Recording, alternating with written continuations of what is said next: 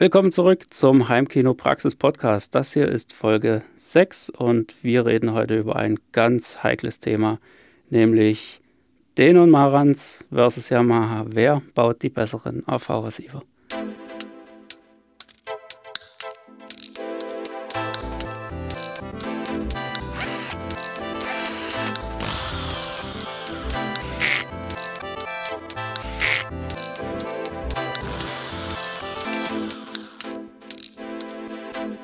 Heimkinopraxis Podcast. Ja, hallo Florian hier. Ich bin auch wieder dabei und beginne direkt mal damit, was, ähm, was ich mit diesen Marken verbinde oder wer so mein Favorit ist.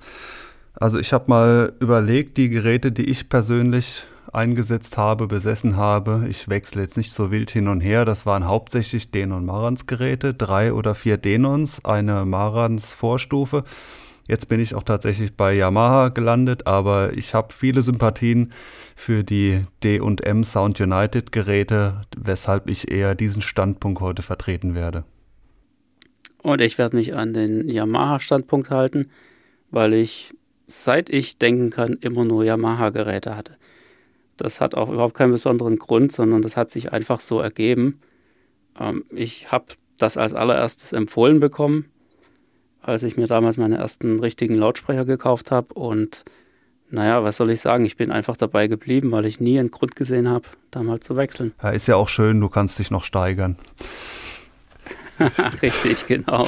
Ja, äh, gut. Schauen wir mal. Ähm, ja, vielleicht warum erstmal nur D und M, also Denon Mar Marans und äh, Yamaha. Es gibt ja auch noch andere. Also im Moment, wir nehmen ja immer so ein bisschen im Voraus auf, äh, schweren so Gerüchte umher, die vielleicht schon relativ erhärtet sind, dass es Onkyo Pioneer jetzt nicht mehr so wirklich gibt, also dass die irgendwo an der Insolvenz rum eiern und Denon, Marantz und Yamaha, das sind so im Brot- und Butterbereich einfach die größten Hersteller, was nicht heißen soll, dass es keine anderen guten Geräte gibt. Ich sehe da aber eher die High-End-Fraktion, wo es dann wieder größere Auswahl gibt. Also NAD, Trinov, Datasat, Lexikon und äh, was gibt's noch, diese Ami-Firma.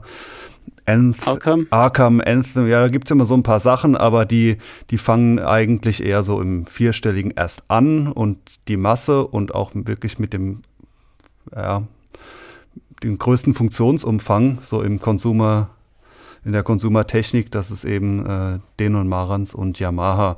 Und zum Hintergrund, warum jetzt Denon Marantz so in einem Atemzug genannt, die gehören seit einigen Jahren zum gleichen Konzern namens Sound United.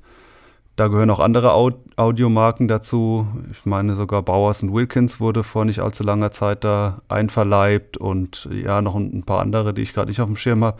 Aber das ist eben quasi die gleiche Firma und wenn man äh, die Gerätebedienung nebeneinander legt, Fernbedienung, Rückseiten und so weiter, dann sieht man, da ist auch zum großen Teil die gleiche Hardware verbaut und die gleiche Software und wie wir sehen werden, sind die Geräte auch sehr ähnlich. Also wenn man sagt, ein Denon-Gerät klingt so und so, dann trifft das zum allergrößten Teil auch auf ein entsprechendes Marantz-Gerät zu. Und die große andere Firma ist dann eben Yamaha, die auch ein großer äh, Konzern ist mit viel Background. Also ich denke da an die Synthesizer zum Beispiel von Yamaha oder Klaviere, Instrumente. Also im Audiobereich sind die auch sehr umtriebig. Und das ja, die Mopeds, nicht die Mopeds vergessen. Die, ja, richtig. stimmt, bei den Motorrädern, da schwächelt dann Denon, muss man sagen. genau. Ach komm, ich steige nachher auf meine Denon und fahre mal eine Runde, das geht schon. äh, genau. Äh, also es sind, es sind, denke ich mal, so, so rein vom, vom Standing her schon irgendwie gleichwertige Gegner, die wir jetzt vergleichen. Ja, definitiv. Auch sehr schön zu sehen bei Denon und Marans, wenn man mal die Bedienungsanleitungen vergleicht ja, die sind ja praktisch identisch. Also die haben komplett dasselbe Layout. Es ist eigentlich nur das, das, Logo, was die ausgetauscht Oder haben. Oder die Website. Also da ist auch nur dieser ja, Logotausch quasi. Ja, die haben sich schon ziemlich einfach gemacht, aber haben halt ihre zwei Markennamen, die sie sich da zusammengekauft haben, ähm, sehr gut erhalten. Und man muss ja auch sagen, es ist ja auch optisch eine ganz andere Nummer. Ähm, das ist eigentlich, glaube ich, einer der größten Unterschiede überhaupt. Ähm, weil Denon ist eben eher so der klassische AV-Receiver, einfach eckig und mehr oder weniger großes Display. Und Marantz hat ja diese, diese Bullaugen da. Haben die das in den neuen Versionen auch noch? Ich glaube schon. Ja, man kann aber unten die Klappe aufklappen und hat dann noch dazu ein anderes Display, meine ich. Aber wenn man die so auf, auf Clean macht, was die ja eigentlich alle etwas besseren können, dass man jetzt nicht vorne die ganzen Stecker hat, dann sieht man bei Marans das charakteristische Bullauge. Vielleicht führen wir dann den Punkt gerade noch zu Ende, was die Firmen denn so äh, unterscheidet. Also vom Portfolio her, die interessantesten Geräte der Mittelklasse, die haben tatsächlich Denon und Marans gleich. Da ist dann immer mal hier ein Feature mehr, mal da eine Endstufe mehr für mehr Kanäle, aber die sind wirklich sehr ähnlich äh, und kosten auch das gleiche. Dann ist es so, dass es das etwas günstigere Einstiegsgerät bei Denon gibt. Da könnte man also sagen, Denon ist die günstigere Marke, aber das stimmt nicht, sondern das Portfolio ist nach unten ein bisschen erweitert. Und Denon hat den höchstwertigen äh, AV-Receiver oder AV-Verstärker, wie die jetzt heißen, also sprich mit eingebauten Endstufen. Im Moment ist es, glaube ich, dieser 8500. Den gibt es eben bei Denon, wogegen es von Denon keine reinen Vorverstärker gibt mit zum Beispiel XLR-Ausgängen. Das gibt es dann wiederum bei Marantz mit den 77, 0, 88, 0 und so weiter Gerätschaften. Und da unterscheiden sie sich. Es gibt auch noch ein paar Spezialgeräte, nenne ich es mal, wie zum Beispiel so ein Stereo-AV-Receiver, gibt es glaube ich nur von Marantz, also der schon HDMI hat und so weiter. Also die ergänzen sich so ein bisschen, aber die, es ist eigentlich so wie, ja, wie bei manchen äh, Autoherstellern, so die Massenmodelle, die gibt es dann von von allen Marken und den kleinsten Kleinwagen gibt es dann nur von einem und die größte Limousine nur vom anderen. Aber äh, ja, und was den Sound angeht, würde ich auch sagen, also ich hatte ja schon von beiden Marken Geräte, Denon und Marans, kann man wirklich sagen, ist sehr identisch. Wenn man da einen Unterschied feststellt, dann geht es in die Richtung, dass Marans noch etwas wärmer abgestimmt ist. Also sprich etwas weniger Höhen, angenehmer, dann kann man dann so blumige Vokabeln wie musikalisch und so weiter anführen.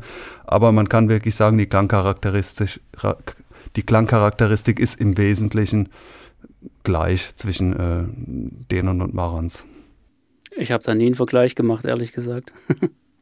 Und natürlich, wie du sagst, die Optik. Also der eine sieht dieses Bullauge vorne in der Mitte und denkt, oh Gott, oh Gott. Und, und anderen äh, ist es dann irgendwie genau umgekehrt. Also das ist mir persönlich egal, weil die sind gleich breit, die sind gleich hoch, die sind schwarz. Damit passen sie in mein Beuteschema. Wenn das Ding jetzt 10 cm breiter wäre und irgendwie eine Glasfront hätte, dann müsste ich da schon eher überlegen, ob das irgendwie bei mir ins Regal passt.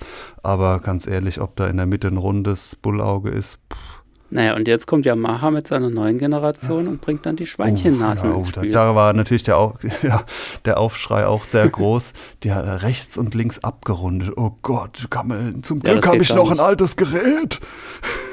Ein riesen Shitstorm da, weil die jetzt den Lautstärkeregler in die Mitte genommen haben. Wie können die sich das nur erlauben? Ja.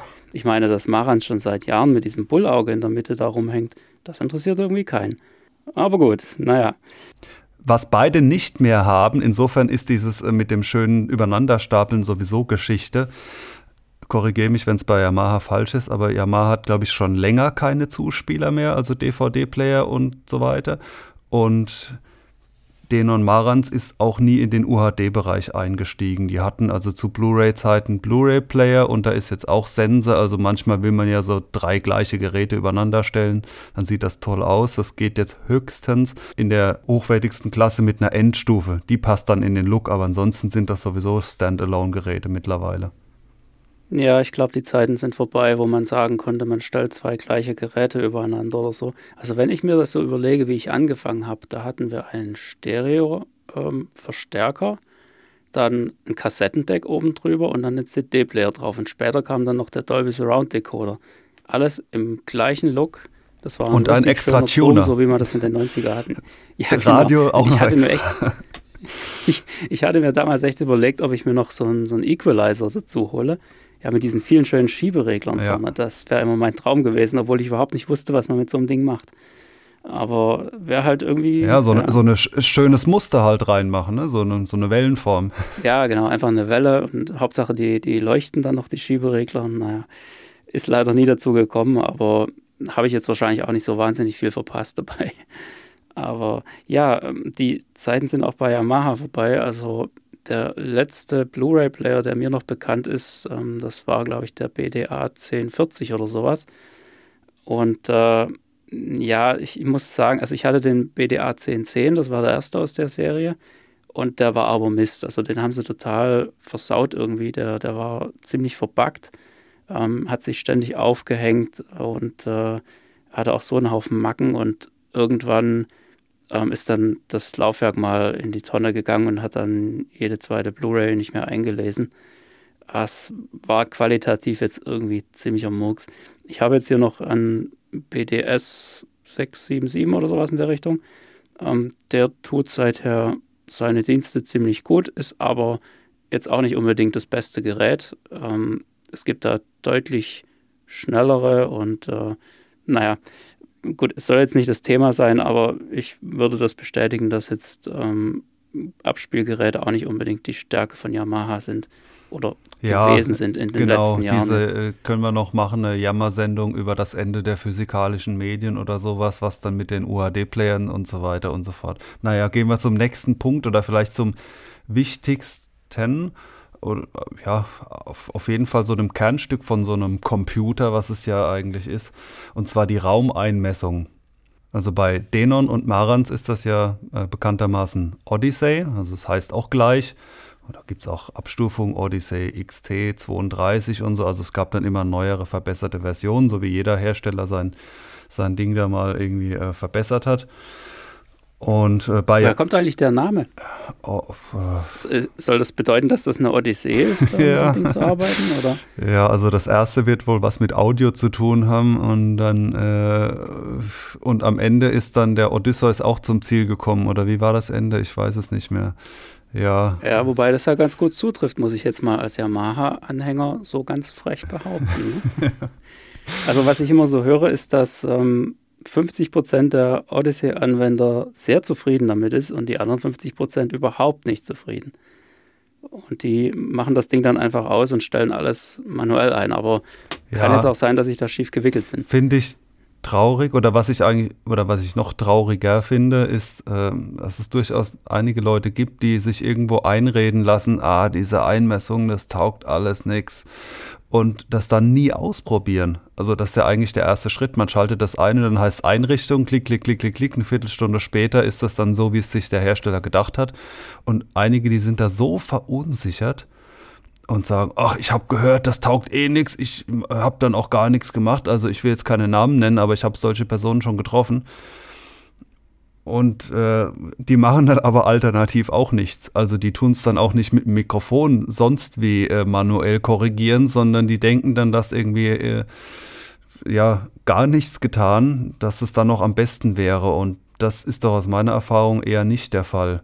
Was nicht heißt, dass die Vollautomatik zum absolut besten Ergebnis führt, aber gegenüber gar nichts tun ist es dann doch gerade für Einsteiger deutlich besser.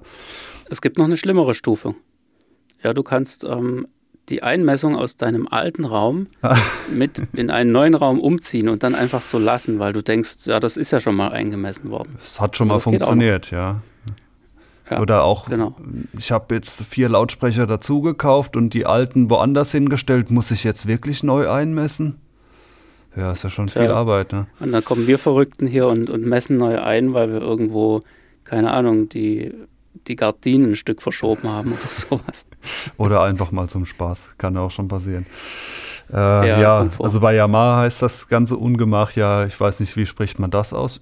YPAO? YPAO. YPAO. Oh, gut ja, und welches ist da besser? Also ich habe jetzt in relativ kurzem Abstand da beide äh, mir reingezogen quasi und ich würde sagen, die haben definitiv beide ihre Stärken und Schwächen, sind nicht ganz identisch.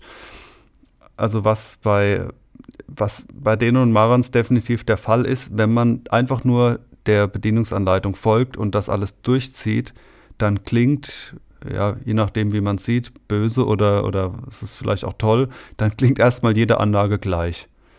Also natürlich sind die besseren Geräte, machen dann alles nochmal ein Stück besser, aber dann hat man erstmal sofort den gewohnten Denon Maran Sound und der ist eben recht warm und rund und damit kann man eigentlich keinen Schrottsound bekommen und es klingt auch sehr angenehm, was eben so, so ein warmer, runder Sound mit sich bringt, aber es greift sehr stark ein wogegen Und der Unterschied zu dem Direct Mode, den hat, haben ja alle Hersteller, dass man das alles umgeht, der ist dann bei denen und Marans auch sehr groß und den habe ich bei Yamaha als kleiner kennengelernt. Also diese Verbiegung des Klangs ist im Default, würde ich sagen, bei denen und Marans größer, was jetzt ja, weder eine Stärke noch eine Schwäche ist. Man sollte es einfach wissen.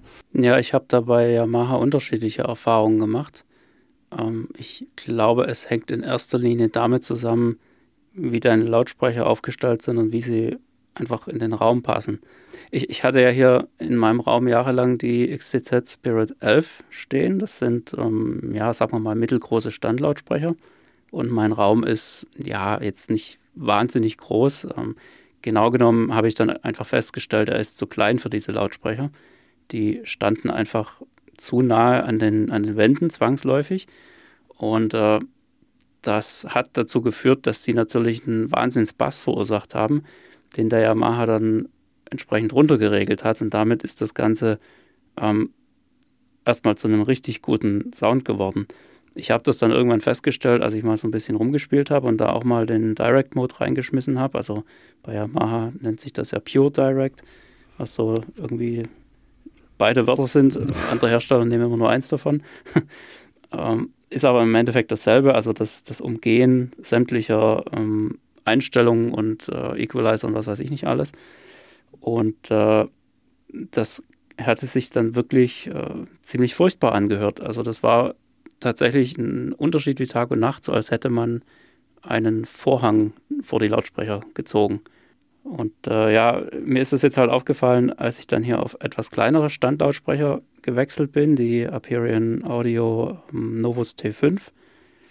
Und die, die sind da wesentlich unproblematischer, weil sie einfach eben nicht so einen Extrembass äh, raushauen, sondern eben nur so, ja, etwas gemächlich, sage ich mal.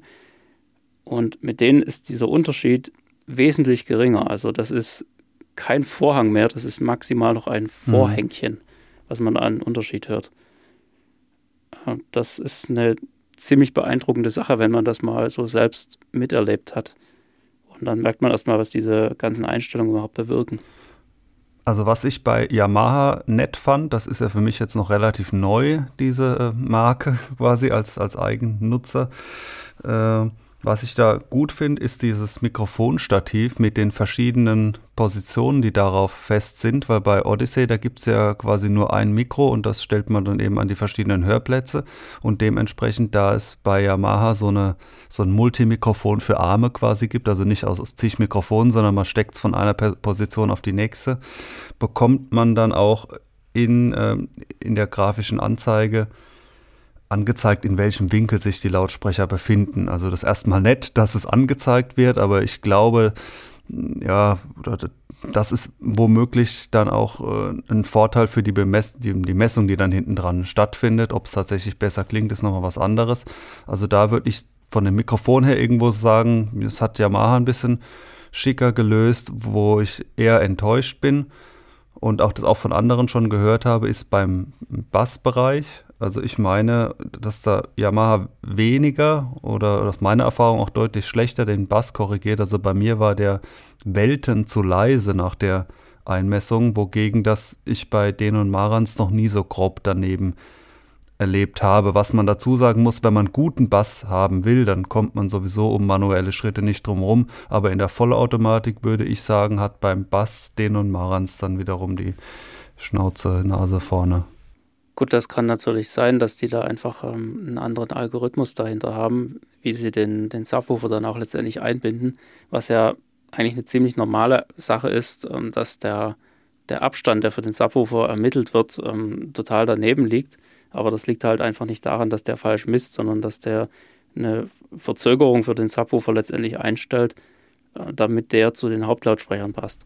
Genau, also das da sollte man nicht mit Maßband hingehen und dann sagen, äh, ich habe aber weniger gemessen, sondern da wird dann das gemessen, was akustisch passiert. Also der geht dann erstmal zur Rückwand, der Schall und so weiter. Äh, ja. Genau, aber letztendlich die, die, also dass man jetzt sagen könnte, der würde dem mehr oder weniger Bass geben. Ähm, das kann zwar schon sein, dass er, dass der Yamaha da vielleicht etwas zurückhaltender ist, aber letztendlich stellst du doch Bass sowieso so ein, wie es dir gefällt. Ja, es gibt einfach Leute, die, die wollen lieber ein bisschen mehr haben, die drehen halt weiter auf. Und dann gibt es Leute, die sagen, ah komm, die Nachbarn und, und, meine Frau und so. Ja, also die, die ähm, Automatik, die, die muss ich schon sagen, die war jetzt in meiner Erfahrung bei Yamaha eindeutig schlechter, aber man kann natürlich bei beiden da zum Ziel kommen, indem man es einfach lauter leiser macht und so weiter. Was ich wiederum fairerweise bei Yamaha besser finde, ist, wenn man dann eher Richtung Profi-Anspruch geht. Und zwar gibt es ja neben dieser Vollautomatik immer diverse Möglichkeiten, das Ganze noch zu pimpen. Also es fängt damit an, dass man jetzt irgendwelche Häkchen setzt und sagt mit Dynamic so und so und ohne. Das ist noch relativ banal. Sollte man alles mal ausprobieren.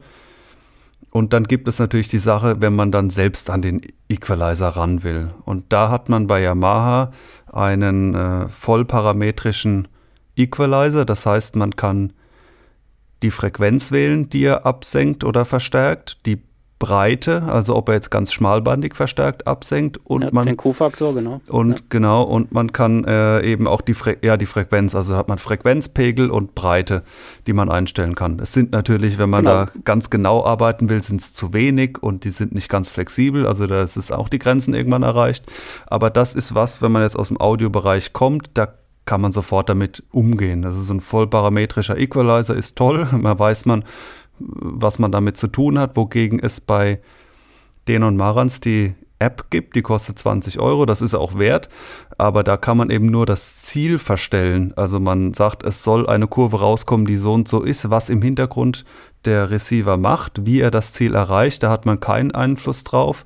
Man kann dann zum Beispiel auch sagen, ja, aber bitte nur den Bassbereich, also die obere Grenze äh, abschneiden. Also das ist auf jeden Fall auch eine Möglichkeit, wie man damit ganz nett arbeiten kann. Also auf einem größeren Tablet oder andere Tricks gibt es da, damit man nicht mit den Wurstfingern auf dem Handy rumwischt.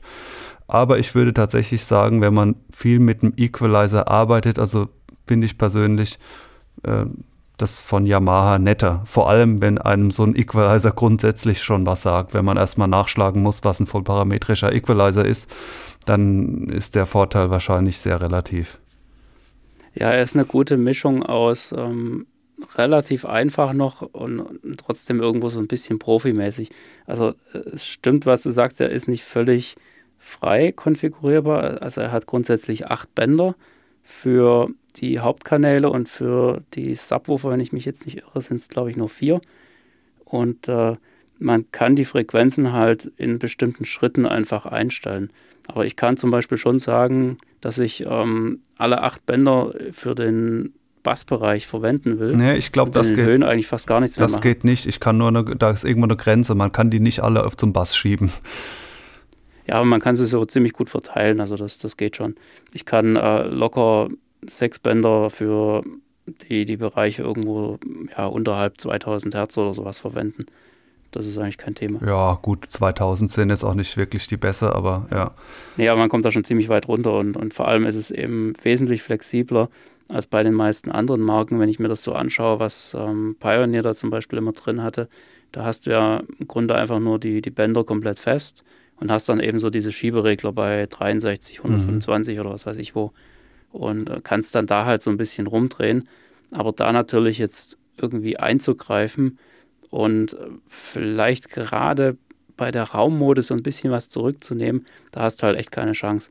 Beim, beim Yamaha ist das schon so, es ist zwar noch nicht ganz profimäßig, also du kommst mit einem externen DSP immer noch wesentlich besser hin, aber wenn du jetzt nicht auf so ein Zeug setzen willst, dann kannst du so ähm, typische Bassprobleme, wie irgendeine Überhöhung bei 60 Hertz oder was weiß ich, kannst du relativ genau da rausnehmen und, und zumindest ein bisschen dagegen korrigieren, sodass du jetzt nicht gleich einen Anti-Mode oder irgendwas da dahinter hängen musst.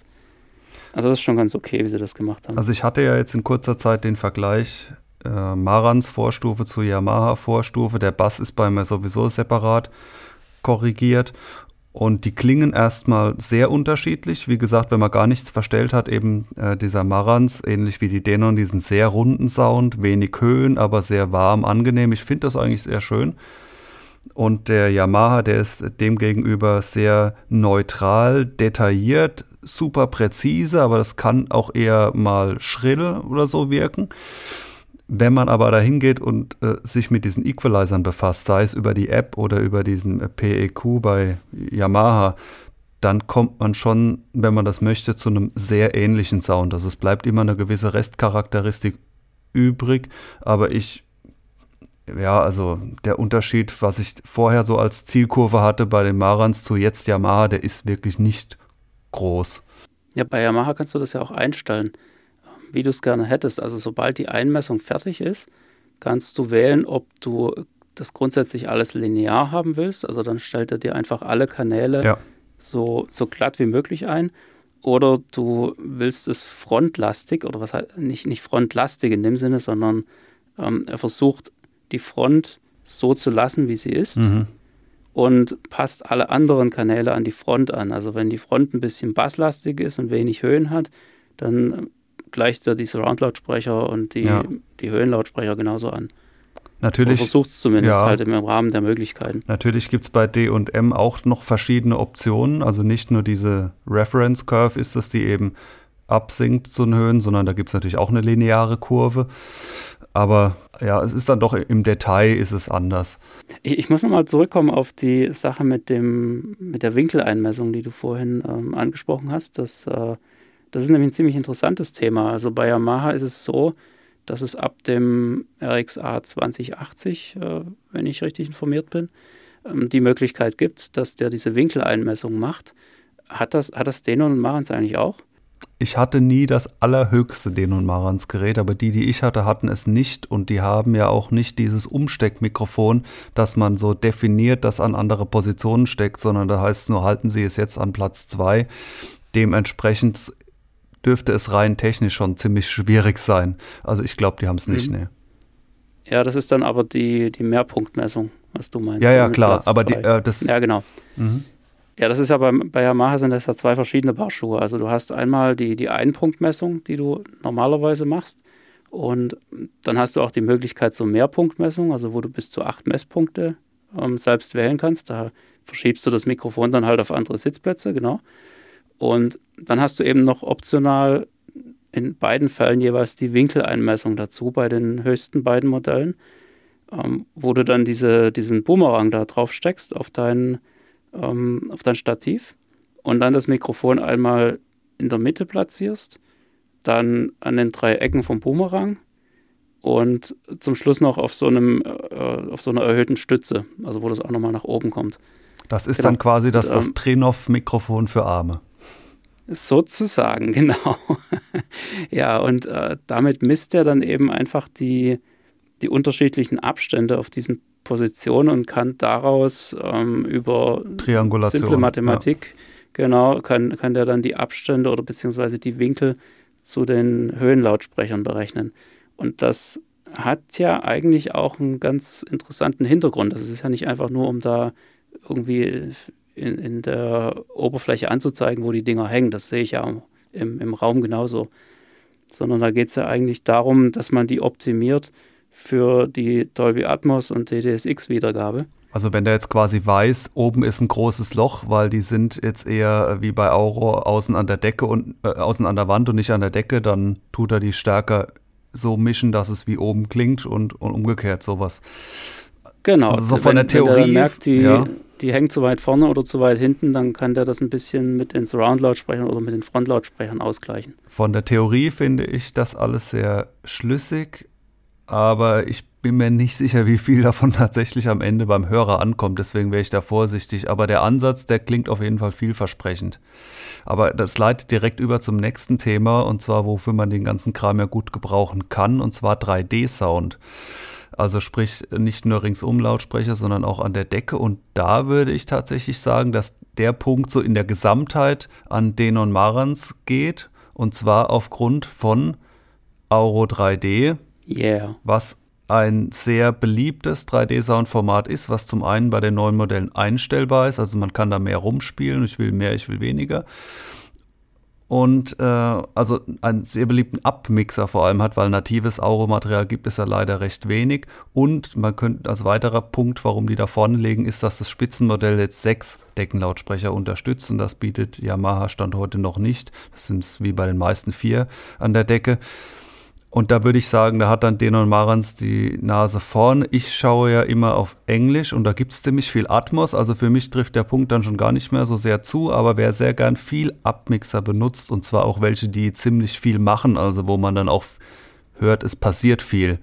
Da würde ich sagen, da ist eben dieses Auro-Layout, die Option zu haben, bei Denon Marans super gut. Und ich finde auch bei Auro toll diesen Voice of God Lautsprecher oben in der Mitte ich habe nämlich vier Lautsprecher oben wie bei Atmos und ich muss sagen, um den Effekt zu erzielen, dass etwas genau über einem ist, das geht da eben nur als Kompromiss. Das ist so ähnlich wie wenn man einen Center-Lautsprecher weglässt. Das geht schon auch. Dann wird er als Phantom gebildet, aber wenn ich die Position über meinem Kopf bilden will aus vier Deckenlautsprechern, dann wird ein Phantom aus vier Lautsprechern gebildet. Ja, das, ja, das könnte eklig das, werden, das stimmt. Das funktioniert eben nicht so gut, wie ja. wenn das direkt der oben ist. Und es gibt eben Effekte, wenn dann, wie der Name sagt, der Voice of God, dann spricht der Gott von oben und das soll dezidiert von genau oben kommen. Und sowas. Den Film müssen sie übrigens noch abdrehen, ne? Wo dann Gott von oben spricht. Ja, also ich, bei Passengers gibt es sowas ähnliches zum Beispiel. Es gibt in vielen Filmen, wo man mal, das ist nicht der Gott, aber in, diesen, in dieser Halle, wo wir dann begrüßt werden, äh, solche oh, ja, Stimmt, also, das ist ziemlich cool. Wenn was drü ja, wobei drüber ich fliegt, aber sagen muss, dann, das klappt mit Atmos schon. Also, ja, aber finde ich vom, vom Layout möglich. eine nette Sache. Äh, ja, und ja, definitiv. Also es ist ähm, übelst nützlich, muss man ganz klar sagen. Ähm, die haben sich da schon was dabei gedacht bei Euro 3D. Ne? Also muss ich jetzt auch mal zugeben, äh, man, man kennt mich ja eher so als den, den Euro-Gegner, wenn man so will, ähm, was aber eigentlich nicht stimmt. Also ich ähm, finde das, die, die Idee hinter Euro 3D absolut genial. Ähm, vor allem, weil es halt gewisse Vorzüge hat, die ein objektbasiertes Format wie Dolby Atmos oder DTSX einfach nicht haben kann. Zumindest im Moment noch nicht. Ja, das, das ist auch eine der, der größten Argumente, die die so in, in die Runde schicken. Ja, dass, äh, wenn du zum Beispiel ein, ein Soundobjekt hast und sagst, das kommt jetzt von links oben, ähm, dann wird dieses Soundobjekt im Normalfall auch immer irgendwelche Auswirkungen auf andere Richtungen haben. Ja? Also das wird reflektiert irgendwo, je nachdem, in welcher Umgebung sich die, die Szene gerade befindet. Und dann hörst du auch irgendwelche Reflexionen von diesem Effekt von rechts unten oder was auch immer.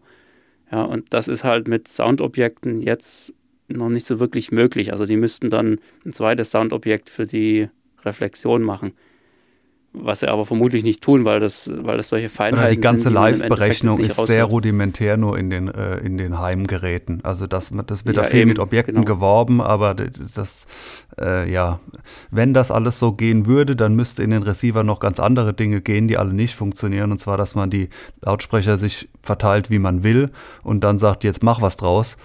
Und das geht ja nicht. Ähm, ja. ja, das ist doch die Philosophie von DTS. Die haben ja, die haben ja auch überhaupt keinen Lautsprecher-Layout. Die, die, sa die sagen eher, wir sind so spät, wir müssen wir nehmen, was wir kriegen können. Ja, ist richtig. Das, das ist tatsächlich so. Die, die sind ja als letztes gestartet, 2016. Und äh, da steht tatsächlich auf der Website, du brauchst kein spezielles Lautsprecher-Layout. Schmeiß einfach deine Lautsprecher wild in den Raum, also so im übertragenen Sinne. It's not a bug, Wir machen dann feature. schon was draus. Ja, ja das, und das ist tatsächlich einfach die, ja, das, das Feature des letzten in der Runde ja, die mussten sich halt zwangsläufig anpassen. Da waren schon zwei Anbieter vor denen da und was sollten sie jetzt machen? Die konnten jetzt nicht einfach noch ein, ein drittes Layout in den Raum werfen. Keine Chance. Also um das Thema noch abzurunden, vielleicht machen wir noch mal extra was über 3D-Sound, wahrscheinlich, mit Sicherheit irgendwann. Äh, aber bei Yamaha gibt es natürlich dieses Surround AI, was ich jetzt im Moment auch ab und zu nutze. Es ist aber zumindest mal der schwächere Abmixer. Zum einen unterstützt er kein Voice of God und zum anderen ist es eher was für Leute, die ein bisschen weniger Effekt mögen. Ich persönlich bin überhaupt kein Fan von den Abmixern. Ich probiere sie immer mal wieder aus. Aber ich schaue tatsächlich trotz sieben Kanälen unten und vier an der Decke, wenn ein Film in 5.1 ist, schaue ich den mit 5.1 ist irgendwie, also ich meine, es klingt besser meistens als gut die hinteren zwei dazu mischen, das funktioniert meistens noch ziemlich gut. Aber spätestens, wenn dann irgendwie die, die Deckenlautsprecher eher unkoordiniert einsteigen, finde ich, das verwässert es. Aber das ist eine persönliche Sache. Es gibt andere, die mögen mehr, dass halt viel passiert. Und für die speziell, die dann auch noch Deutsch viel schauen, ist dann auch, ja, ich wiederhole mich, der, der Euro Abmixer eine nette Sache. Ja, das ist halt jeder, wie er es gerne hat. Ne? Und wenn man viele Lautsprecher hat, dann will man sie ja auch benutzen. Und dann kann es ja nicht sein, dass da irgendwo ja, ein Lautsprecher stumm bleibt. Es ist also schon traurig, wenn man dann auch nur Deutsch Originalspuren schaut, dann wieder 5-1, 5-1, 5-1 und ich habe doch zwölf ja, Lautsprecher. ja, äh, so ungefähr. Ja, ja, aber Surround AI ist schon äh, eine coole Sache an sich, wobei man, ja, ich, ich finde es nicht so ganz richtig, das Ding als Abmixer zu bezeichnen.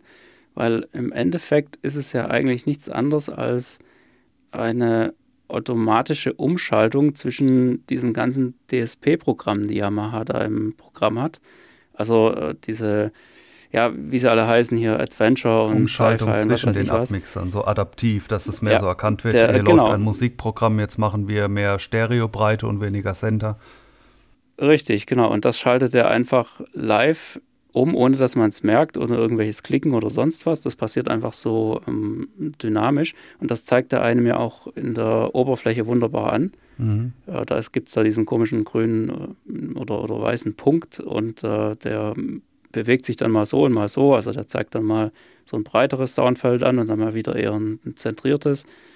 Ähm, na, also ganz habe ich es noch nicht kapiert, was der da eigentlich immer genau macht, aber ähm, es, sagen wir mal, es kommt was dabei raus, was sich jetzt zumindest nicht total doof anhört und was auch definitiv sämtliche Lautsprecher sinnvoll einbindet. Also ich könnte nicht sagen, dass da irgendwie ein totaler Quatsch entsteht dabei. Und letztendlich hast du auch noch ähm, einige Möglichkeiten, da so ein bisschen dran herum zu parametrisieren. Ja. Also da bist du auch nicht so ganz ohne da. Aber ja, es muss einem halt gefallen. Also Vielleicht also ich muss ich dem nochmal eine Chance geben, aber ohne. ich, nee. Na, probier's naja, mal aus. Also genau. es, es, gibt so, so Stellen, da klappt das wunderbar und es gibt aber auch Sachen, das ist wahrscheinlich auch das, was du meinst, wenn du sagst, du hörst das lieber pur. Ähm, man hat das teilweise sehr deutlich, also mir ist das mal aufgefallen, als ich mal irgendwie einen, einen Lautsprecher nicht angeschlossen hatte, glaube ich. Der war da irgendwie ausgesteckt. Und ähm, da hast du dann einen Effekt gehabt, der eigentlich auf diesen ausgesteckten Kanal geschickt worden wäre. Und man hat ihn aber aus den anderen gehört. Ja, weil er da einfach so ja, eine, nur, nur so Hall. so Surround-Mischung mhm. gebildet hat ähm, über die anderen Lautsprecher. Und das hörte sich dann schon so ein bisschen äh, wie so ein Flatter-Echo an ungefähr. Und äh, ja, da muss ich mich dann schon fragen, bringt es das wirklich? Ja, weil es, es nimmt einem halt so ein bisschen die Klarheit aus dem Sound. Ich meine auch, jetzt hoffentlich sage ich jetzt nichts Falsches und werde dann irgendwie zerrissen, aber ich meine auch, dass an der Stelle Auro von den bekannten Abmixern der einzige ist, der die untere Ebene, also die Originaltonspuren so lässt, wie sie sind und die Effekte, äh, diesen Hall und so weiter dann hinzufügt, wogegen die anderen, also DTSX und äh, uh, natürlich Dolby-Abmixer, äh, die es auch gibt und, und auch die AI-Zusatzfunktionen, immer auch die untere Ebene, die original liegenden Tonspuren äh, mit verändern. Ob das jetzt eine Verbesserung ist oder nicht, weiß nicht, aber es ist ein anderer Ansatz. Ja, bei Auro hast du ja auf jeden Fall die Möglichkeit, das in 16 Stufen so nach oben zu ziehen. Also so, wie du es halt einfach gerne hättest. Nur so ein bisschen mhm. oder. Aber es bleibt die untere Ebene so, halt wie will. sie war und es kommt oben was dazu. Wie gesagt, ob das besser ist, muss ja. man selber entscheiden.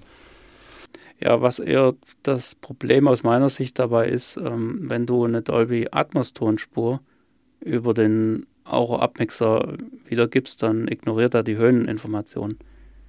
Mhm. Also der nimmt sich dann nur den, den 7.1 Kern aus der Tonspur und arbeitet dann mit dem Ding weiter. Aber die Höheninformationen, die ja vielleicht da wären, die werden einfach komplett ignoriert. Das finde ich ein bisschen schade an der ganzen Geschichte, weil man könnte da echt so wahnsinnig viel draus machen. Ähm, aber naja, keine Ahnung, die, die werden schon wissen, was sich dabei Also dem 3D-Sound-Thema müssen wir vielleicht nochmal etwas fundierter auf den Grund gehen.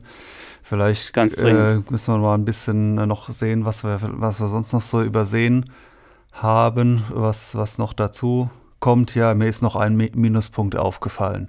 Oh oh. Ich habe es nicht für möglich gehalten. Jetzt habe ich diesen Scheiß Yamaha.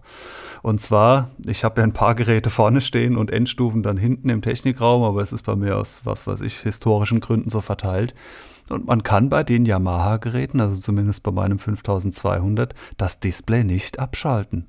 Das geht aber bei den und Marans schon seit immer. Man kann dann dimmer, dimmer aus, das geht bei meinem Oppo-Player auch. Und ich habe, was ich jetzt gemacht habe, ist Tönungsfolie drüber geklebt. Das ist halt dann, dann sehe ich halt, also, ja, naja, also, ja. Ja gut, aber wieso siehst du den? Dann hast du den vorne stehen. Der steht tatsächlich so, so schräg vorne. Also es ist ja auch sehr praktisch, weil der, der, der Blu-ray-Player steht auch da, da komme ich gut dran. Muss ich nicht irgendwo woanders hinlaufen.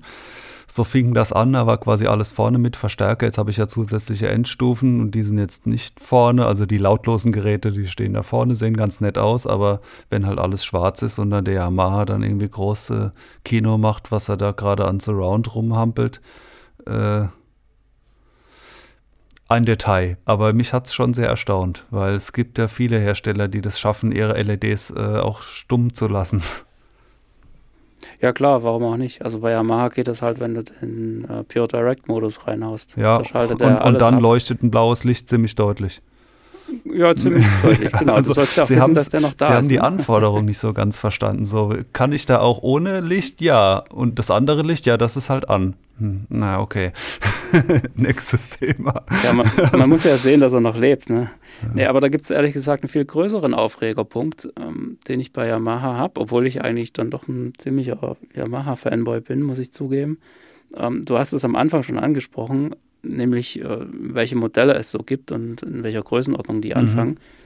Und das ist ja bei Yamaha relativ linear. Du hast da halt so die äh, 1, 2, 5.1 Modelle am Anfang stehen, dann die ersten äh, 7.2 Modelle, die dann so aus der ähm, günstigen Serie kommen. Also bisher heißt sie RXV. Und ähm, dann gehst du irgendwann auf die Advantage-Serie hoch, also auf die RXA-Geräte.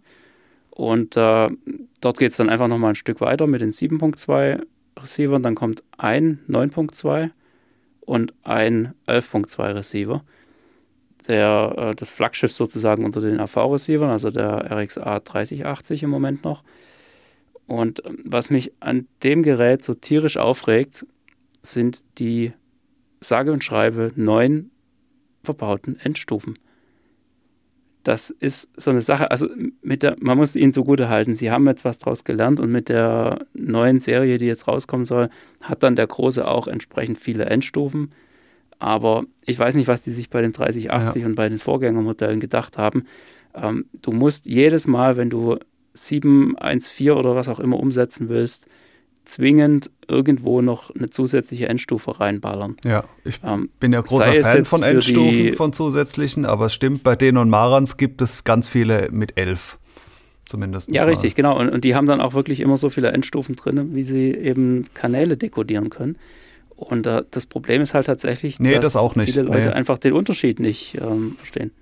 Haben, haben Sie das nicht drin? Nee. Also sie haben mehr als neun, wie du gesagt hast. Also ich meine, auf jeden Fall elf gibt es da, aber dass grundsätzlich die Maximalanzahl als Endstufen drin wäre, nicht. Also da bin ich jetzt gerade ein bisschen überrumpelt mit der Frage, aber es gibt definitiv Geräte, bei denen man die, die Vollausstattung nur bekommt, indem man zumindest mal zwei Kanäle äh, extern befeuert.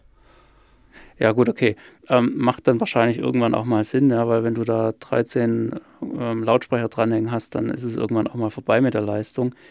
Ähm, könnte man jetzt natürlich bei Yamaha auch zugute halten, aber ja, man, man muss zumindest sagen, also der, der RXA 3080 hat ja wenigstens dann zwei XLR-Ausgänge für die Frontlautsprecher, sodass man die schon mal wirklich ähm, hochwertig über eine separate Endstufe ähm, betreiben könnte. Und damit funktioniert das Ganze auch mit dem 11 irgendwas.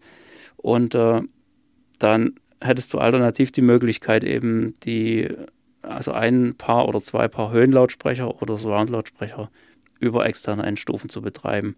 Über normale Cinch-Ausgänge dann einfach. Das ja, ist wiederum ein Vorteil von Yamaha, weil diesem Mischbetrieb, dass da schon XLR-Ausgänge sind, das gibt es bei denen und Marens nicht. Also die, die Geräte, die Endstufen ja. drin haben, die haben dann immer nur Change. Und dann gibt es die reinen Vorstufen. Ob das jetzt dramatisch ist, ist ein anderes Thema, aber ist ja schon nett, diese XLR-Ausgänge. Ja, kann man sagen, genau. Das heißt, sie, sie haben es eigentlich verbockt, wenn man es genau nimmt, aber sie haben es wenigstens nett verbockt. Ja. Ja, und, und dann eben das, das Flaggschiff dann, also, also wenn es in die reinen Vorstufen geht bei Yamaha, dann die äh, CX 5200 aktuell, ähm, wo es dann eben wirklich die, die, die, volle Palette mit XLR-Ausgängen gibt. Und ja, klar, da macht man sich dann über Endstufen keine Gedanken mehr. Da ist man dann schon auf einem ganz anderen Level angekommen. Aber ja, das, das ist so ein, so ein kleiner Aufreger bei mir, weil ich, ich empfehle die, diesen 3080 wirklich sehr, sehr gerne, weil es wirklich ein geniales Gerät ist. Aber diese zwei fehlenden Endstufen, die verderben einem dann doch schon ab und zu mal so ein bisschen den Spaß. Mhm.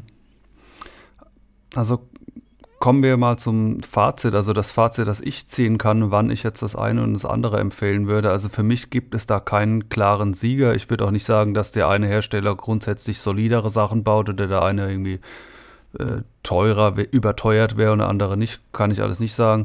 Aber ich würde sagen, was man zur Kaufentscheidung äh, heranziehen sollte, ist, ob äh, diese Art der, der Klangverbiegung, ob man da auf einen parametrischen Equalizer, den es bei Yamaha gibt, Wert legt oder ob man mit dieser Odyssey-App besser klarkommt mit der Zielkurve.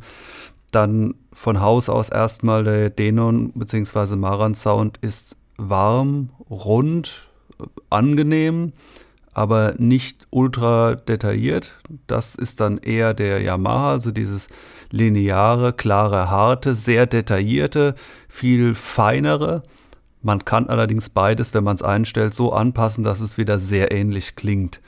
Wo es dann nochmal einen deutlicheren Unterschied gibt, wir hatten länger darüber gesprochen, ist eben der 3D-Sound, wo es das Auro, speziell als Abmixer, bei Denon Marans gibt und bei Yamaha eben nicht. Wenn man das sowieso nicht in Betracht zieht, kann man das wieder weglassen.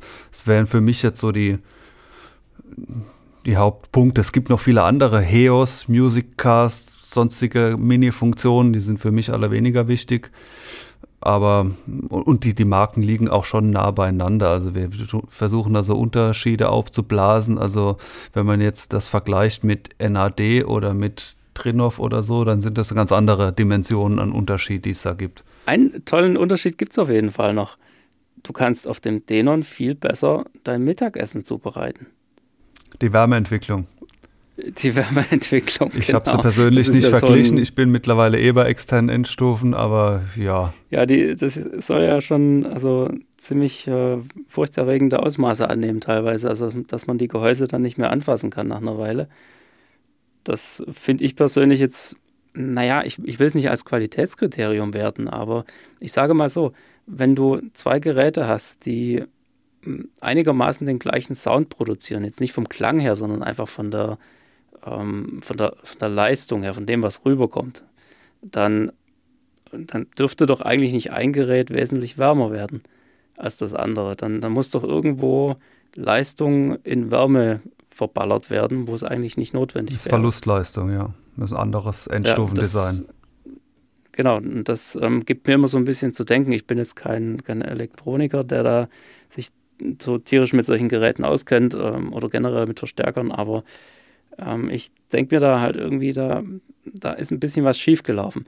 Aber gut, ähm, sie funktionieren und das ist ja eigentlich auch ganz prima. Ich muss ehrlich sagen, ich finde, Denon und Mahans haben definitiv eine sehr gute Berechtigung, ähm, weil sie einfach die günstigeren Einsteigergeräte haben, aus meiner Sicht.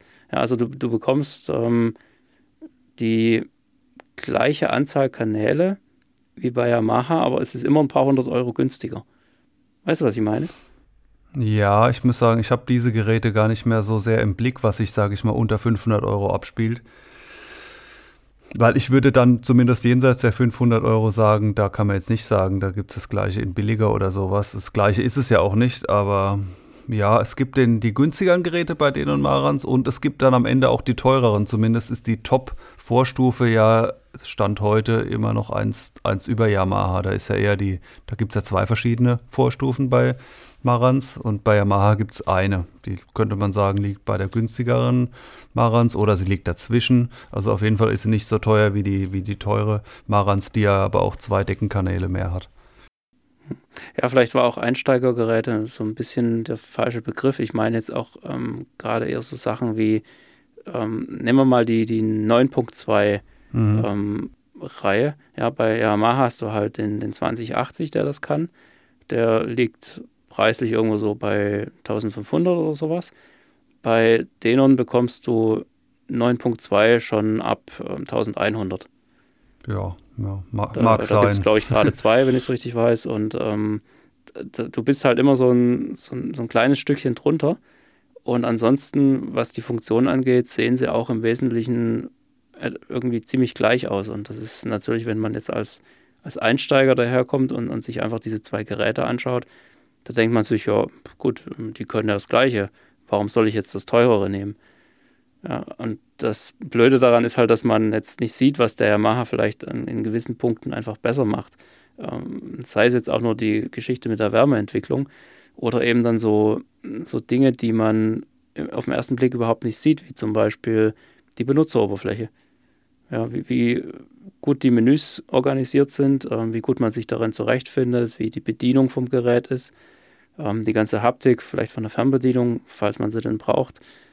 Ähm, das sind alles so, so Punkte, die siehst du halt dem Preis letztendlich nicht an. Und äh, von daher ist, ja, ich, ich finde es ein bisschen schwierig, da den, den Vergleich so zu ziehen und jetzt einfach am, am Preis zu schauen, sondern man sollte da schon irgendwie gucken, dass man ähm, sich die Geräte wirklich mal irgendwie anschaut, wenn man kann, wenn, wenn man irgendwo die Möglichkeit hat, die mal auszuprobieren oder so, dass man einfach mal also ein bisschen testen Ich würde kann. zumindest auch sagen, dass es nicht so ist, dass man irgendwie sagt, hier für Yamaha oder für Marantz oder so zahlt man jetzt immer 30 Prozent drauf, weil die sind halt irgendwie Premium und da schmeißt du dein Geld weg, sondern ich würde schon sagen, also wenn die gleich neu sind, die Geräte und kein super Schnäppchen oder so, ein 1000 Euro Gerät, da bekommt man ein 1000 Euro Gerät dafür und da bekommt man bei Yamaha gleich viel geboten wie bei Denon, auch wenn es vielleicht bei den Features hier und da anders aussieht, aber das ist schon ein harter Wettkampf und äh, da hat keiner was zu verschenken. Nee, das ganz sicher nicht, klar. Was diese ähm, sechs Höhenkanäle angeht, das ist ja schon eine ganz witzige Sache, ne? aber das ist ja auch nur, ja, ich sag mal, für einige wenige Ausnahmekinos interessant. Ja, es, Weil, es ist dann der, der ähm, Schritt vielleicht, äh, da, da geht es dann Richtung äh, Trinov oder andere Nobel-Produkte, wo dann eben genau. Marans nochmal einen draufsetzt. Das heißt nicht, dass man irgendwie, dass das die, die normalen Heimkinos jetzt brauchen, aber da geht es eben bei Marans noch einen kleinen Schritt weiter. Ja, genau. Ne, ich höre das auch manchmal so als Argument, wenn man dann sagt so, ja, aber Yamaha ist blöd, weil die können ja keinen 716. Und, und dann denke ich mir jedes Mal, ja, ist ja schön, 716, aber wer braucht denn das? Das brauchst du doch erst in Heimkinos mit mindestens zwei Sitzreihen, also eher drei Sitzreihen, ja, wo du wirklich die, die Länge von dem Raum überhaupt hast, um diesen Bereich da oben an der Decke abdecken zu müssen und nicht nur zu können. Mhm. Aber für den Normalanwender mit einem halbwegs großen Raum reicht eigentlich 714 locker aus. Und selbst das können ja die meisten schon nicht mal vernünftig aufhängen. Also was hier noch von mir abschließend ein Tipp ist, der trifft an der Stelle zu und auch bei ganz vielen anderen Dingen. Wenn ihr Geld sparen wollt und wirklich so irgendwo so ein, das perfekte Preis-Leistungs-Schnäppchen für euch finden, dann ist es zum ist es auch immer sehr wichtig, rauszufinden, was man nicht braucht. Weil man zahlt eben alles. Immer zu sagen, ich will die längste Bonusliste da drauf mit allen Features, die bezahlt man dann alle. Aber wenn man zum Beispiel einen Beamer hat und weiß, das ist in meinem Budget jetzt nur Full HD und kein 4K und, und, geschweige denn 4K mit ähm, 60 mit, mit oder HDMI 2.1 Kram, der quasi nur bei Spielkonsolen und Fernsehen wirklich relevant ist. Oder wenn man weiß, ja, ich werde unten keine sieben Lautsprecher installieren, ich brauche eigentlich nur fünf Punkt so und so weiter, dann einfach ein Gerät kaufen, was nur das unterstützt. Und vielleicht ein älteres, was auch schon das Format unterstützt hat. Also die Dinge weglassen, die man nicht braucht, kann man viel Geld sparen und nicht immer nur versuchen, die Maximalliste äh, so zukunftssicher. Also ich würde auch bei dem Thema sagen, zukunftssicher zu kaufen, mache ich zumindest nicht, weil ich das sehe das eher so als PC, der ist nach ein paar Jahren eh veraltet. Und trau traue dem da nicht nach. Ich muss gerade an einen Kontakt denken, den ich vor ein paar Wochen hatte. Der wollte unbedingt den RXA 3080. Der hatte aber nur ein 5.1-System und wollte auch überhaupt nicht auf Dolby Atmos oder sowas hochgehen. Ja, da kann Aber man fürs gleiche Geld äh, besseres das hochwertigste kaufen. Gerät haben. Ja, dann kauft man sich doch ja, lieber richtig, so ein genau. was ganz anderes. Wie heißt es hier? IOT, IOT-AVX oder wie spricht man die Kollegen ja, genau. aus? Irgend sowas, die quasi noch nicht alle Kanäle können, aber ansonsten recht hochwertig aufgestellt sind. Da gibt es andere Sachen. jede Menge Möglichkeiten, genau. Ja, äh, eigentlich kann man gar nicht so wirklich sagen, was da jetzt irgendwie besser oder schlechter ist. Und ich glaube, das war irgendwo auch das Ziel von dieser Folge, dass wir das mal so hervorheben, was die Unterschiede sind. Aber es gibt definitiv kein besser oder schlechter, sondern es ist immer Geschmackssache, es ist eine Sache der Anforderungen, was einem persönlich am besten gefällt, wo man sich vielleicht auch so ein bisschen, ja, ich will mal sagen, verbunden fühlt zu einer Marke. Ja, also ich, ich hätte jetzt ehrlich gesagt überhaupt keine Bedenken, mir einen Denon oder einen Maranzieher hinzustellen. Warum auch nicht? Ja, das sind äh, Spitzengeräte, aber ich habe einfach diese persönliche Verbindung zu Yamaha, die habe ich seit ähm, 25 Jahren oder noch länger. Und ich sehe einfach überhaupt keinen Grund, da irgendwie wegzugehen und denen den Rücken zu kehren. Oder andersrum, so wie es bei mir war. Ich dachte irgendwann, ach ja, mal was Neues. so kann es natürlich auch gehen. Aber es ist alles nicht so dramatisch. Genau. Richtig. Und ich finde, das ist eine gute Sache so.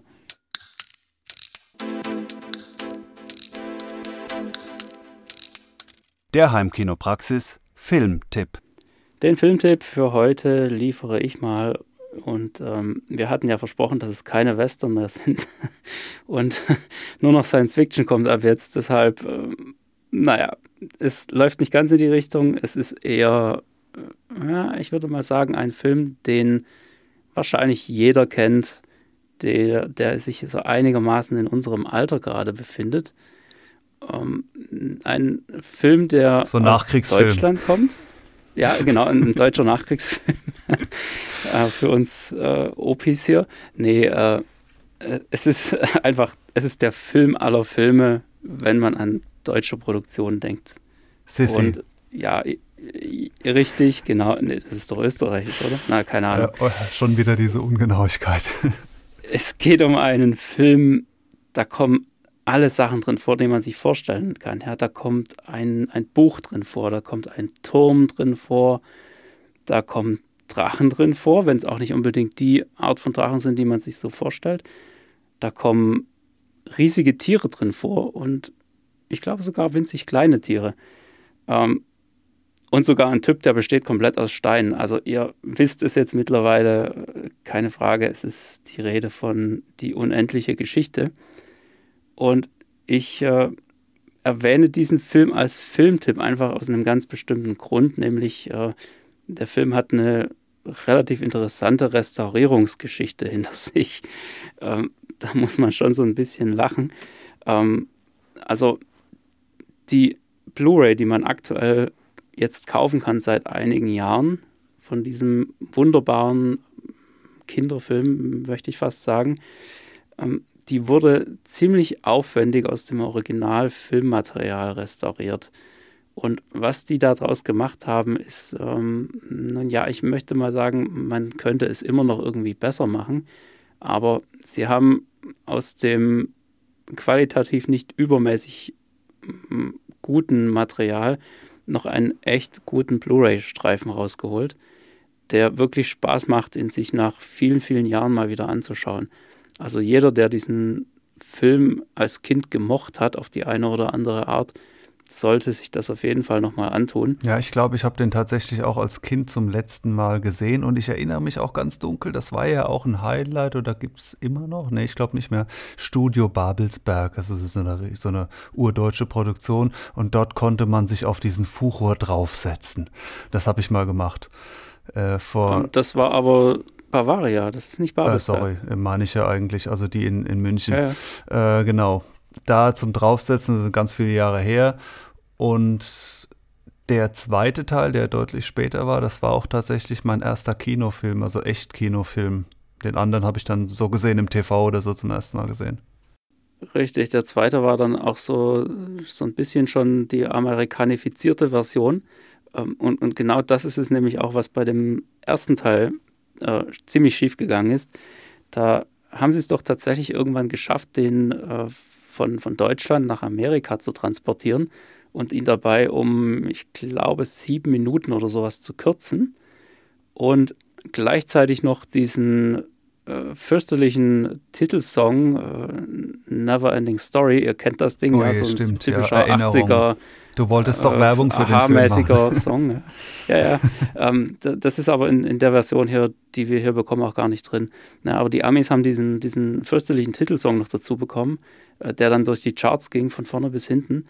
Und ähm, ja, äh, die haben es irgendwie geschafft, diesen Film für die gekürzte amerikanische Fassung zu restaurieren und dafür die Originalnegative komplett zu zerstückeln. Also die, die haben das Zeug wirklich ruiniert für diese, für diese Abtastung, mhm.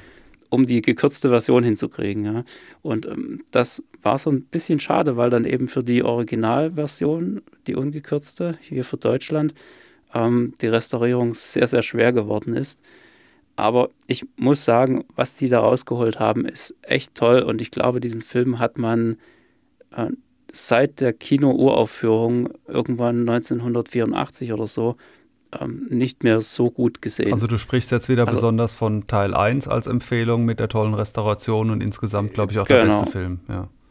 Ich spreche ausschließlich von Teil 1. Der zweite war dann zwar schon auch noch ganz okay, aber rein von der, von der ganzen Story her ist das eben so der Originalfilm. Das ist zwar, wenn man jetzt an, an, auf das Buch mal schaut, ähm, ist das nur so die erste Hälfte vom Buch ungefähr und das Ganze dann noch etwas abgerundet, damit man irgendwie so ein, so ein Ende findet.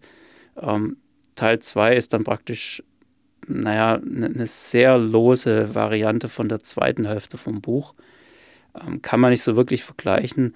Ich denke, das, das ist typischerweise eben so ein, so ein Film, den man definitiv nicht gegen das Buch halten sollte ist eigentlich mit allen Filmen so, aber naja. Michael ähm, Ende hatte sich egal. da auch übelst äh, beklagt, der Autor. Er sagte also, nee, das ist also ja, und so weiter, ja.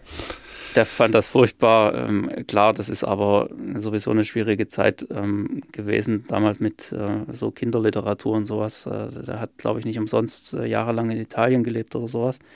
Ähm, egal, auf jeden Fall. Ähm, also schaut euch diesen Film mal wieder an, wenn ihr da noch irgendeine Verbindung dazu habt. Ähm, es ist wirklich eine richtig gute Sache geworden und ähm, macht tierisch Spaß, sich das einfach mal wieder reinzuziehen. Und, und das eben in einer Qualität, die, die man so seit Ewigkeiten nicht mehr gesehen hat. Ich finde es einfach genial, was da plötzlich wieder an Erinnerungen hochkommt, ja, wenn man den Film als Kind so drei, vier Mal oder vielleicht noch öfter gesehen hat. Da, da merkst du dann plötzlich wieder, dass du einzelne Dialoge mitsprechen kannst, obwohl du diesen Film vielleicht seit 30 Jahren nicht mehr gesehen hast. Das ist total irre, was da plötzlich aus dem Gehirn wieder rausgekramt wird. Ich bin gespannt, ja. So lange Zeit. Ja, solltest du dir auf jeden Fall mal antun. Ähm, ja, und das ist einfach auch diese, diese Erinnerung an, an diese ganzen Szenen, die man damals als Kind ähm, eher zum Fürchten fand, als jetzt irgendwie das irgendwie schön zu nennen oder sowas. Ja, also gerade dieser, äh, wie heißt der da, dieser Wolf, äh, Gmorg heißt der, glaube ich. Ja, also der ist ja praktisch der, der Verbündete vom Nichts. Ähm, also, ja, so, ja, so viele Jahre später erinnert es schon so ein bisschen irgendwie so Herr der Ringe. Es ist, ist, ja auch irgendwo Fantasy, aber naja gut, Natürlich, das ist nicht, nicht so ganz mein Metier, da will ich jetzt nichts Falsches sagen. Also ich bin gespannt, für diesen Uralt-Film ziehe ich mir auch rein. Ja, macht das auf jeden Fall. Also es lohnt sich total und ähm, es gibt übrigens auch eine ganz nette Version. Ich weiß nicht, ob sie noch erhältlich ist ähm, als äh, Mediabook mittlerweile. Und äh, selbst wenn man an das Mediabook nicht mehr rankommt, dann steht bestimmt noch irgendwo die Steelbook-Variante rum. Die sieht eigentlich auch ganz cool aus. Ähm, so mit dem klassischen Cover von damals, aber das Ganze so ein bisschen in äh, blau-lila Metallic gehalten, sowas in der Richtung. Also ähm, es lohnt sich auf jeden Fall und ist eine, eine wunderbare Ergänzung für jede Filmsammlung eines 80er-Kinds. Muss man einfach so sagen. Prima, damit wären wir durch für heute. Wir hören uns in der nächsten Folge wieder und bis dahin haut alle rein in euren Heimkinos. Bis dahin, tschüss.